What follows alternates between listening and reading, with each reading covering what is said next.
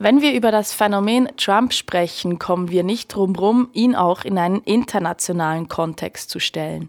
Das heißt, ihn und seine Politik mit der Politik von rechtsnationalistischen und autoritären Strömungen in der ganzen Welt zu vergleichen. Nehmen wir zum Beispiel die dritte Gewalt im Staat, die Justiz und die abschätzige Haltung, die Trump gegenüber Richterinnen einnimmt.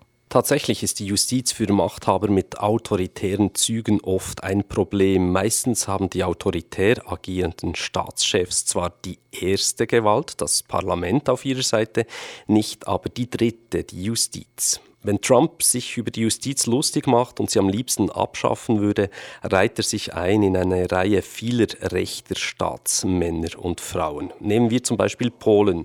Seit die rechtskonservative Partei Recht und Gerechtigkeit PiS die Macht übernommen hat, hat sie den Justizapparat versucht, völlig unter ihre Kontrolle zu bringen. Nicht genehme Richterinnen und Staatsanwälte wurden entlassen oder auf unwichtige Posten versetzt. Außerdem will sie die Verfassung so verändern, dass die Gerichtsbarkeit komplett unter Kontrolle der Regierung kommt. Das heißt, de facto ist die dritte Gewalt dann keine Gewalt mehr.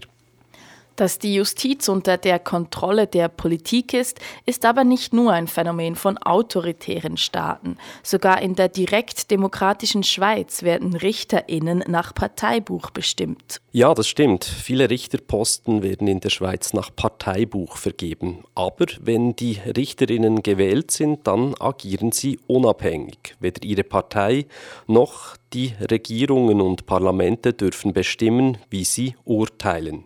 Anders in Russland oder der Türkei, wo die Justiz nach der Pfeife des Staatschefs tanzt. In Russland werden Gerichtsurteile nach dem Willen Putins gefällt. Auch in der Türkei hat Präsident Erdogan die Justizstellen in den letzten Jahren mit seinen Leuten besetzt. Diese urteilen nun auch exakt nach dem Gusto des Präsidenten. Nun gibt es ja auch noch die internationale Justiz, internationale Gerichtshöfe wie der Europäische Menschenrechtsgerichtshof in Straßburg oder der Internationale Strafgerichtshof in Den Haag. Können diese die autoritären Herrscher überhaupt noch in die Schranken weisen?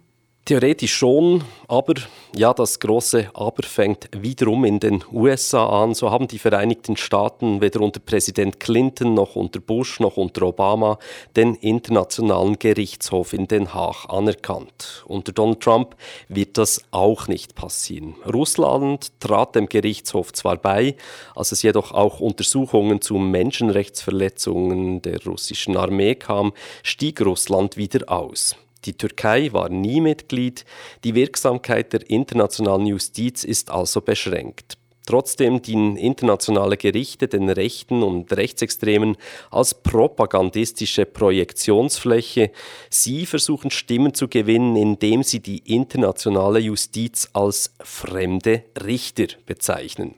So hat jüngst die SVP in der Schweiz eine Initiative eingereicht, welche die internationale Gerichtsbarkeit dem Schweizer Bundesgericht unterordnen will.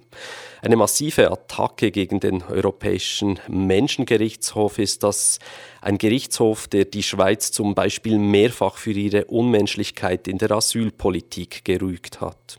Gibt es denn auch Situationen, in denen autoritär Herrschende Gebrauch von der dritten Gewalt machen, um die erste Gewalt, das Parlament, auszuschalten? Das gibt es auch. Jüngst ist das in Venezuela passiert. Dort hat das oberste Gericht das von der Opposition dominierte Parlament entmachtet.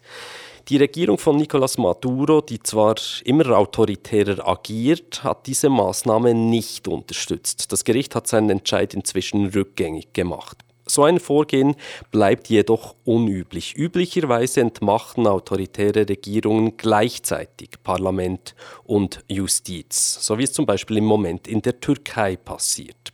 Das heißt, es gibt dann nur noch eine zweite Gewalt, also die Regierung, und die Gewaltenteilung ist weg. Wahrscheinlich der Traum, der auch Donald Trump träumt. Ja, hoffen wir, dass in diesem Fall die Träume noch eine Weile Schäume bleiben. Kein Träumer, sondern harter Realist ist unser Kolumnist, der Trömpfersteher.